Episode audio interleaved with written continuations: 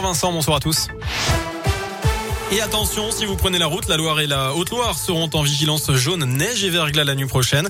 Plus globalement, de faibles pluies verglaçantes sont attendues autour d'un axe allant des Vosges au Massif central. À la une, les emplois, les salaires, le coût de la vie, grève interprofessionnelle aujourd'hui avec des manifs partout en France et dans la région. Un millier de personnes ont manifesté ce matin dans les rues de Saint-Etienne selon les chiffres de la police, 350 à Rouen. Parmi les revendications, l'augmentation des prix de l'énergie, l'électricité, le carburant. Les syndicats demandent aussi des augmentations et des recrutements massifs, notamment dans le secteur d'éducation pour faire face aux absences liées au contexte sanitaire.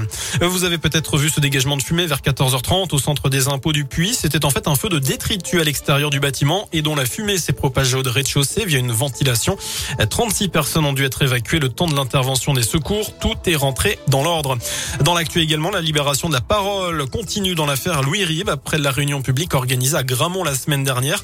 Neuf nouvelles victimes d'agressions sexuelles se sont fait connaître. D'après le progrès, elles ont contacté la cellule d'accueil et d'écoute au sein du diocèse de Saint-Étienne. L'enquête se poursuit à Rouen après la violente agression euh, dont a été victime un couple à son propre domicile. C'était vendredi dernier. Ils ont été menacés avec plusieurs armes différentes, puis ont dû remettre de l'argent aux malfaiteurs. La jeune femme de 24 ans et son compagnon de 22 ans ont été examinés par le médecin. Elle s'est vue prescrire 15 jours d'ITT et lui 10. Les suspects avaient pris la fuite avec 3000 euros en poche. Un dernier hommage à Gaspard Huliel qui a perdu la vie dans un accident de ski à l'âge de 37 ans. Les obsèques de l'acteur ont été célébrées ce matin en l'église Saint-Eustache à Paris. De nombreuses personnalités sont venues saluer sa mémoire. Enfin, 230 000 euros saisis sur le compte de Karim Benzema. Ce dernier avait été condamné en novembre à verser cette somme à Mathieu Valbuena dans l'affaire de la sextape. Si l'argent a été prélevé, c'est tout simplement parce que l'attaquant du Real Madrid ne voulait pas payer.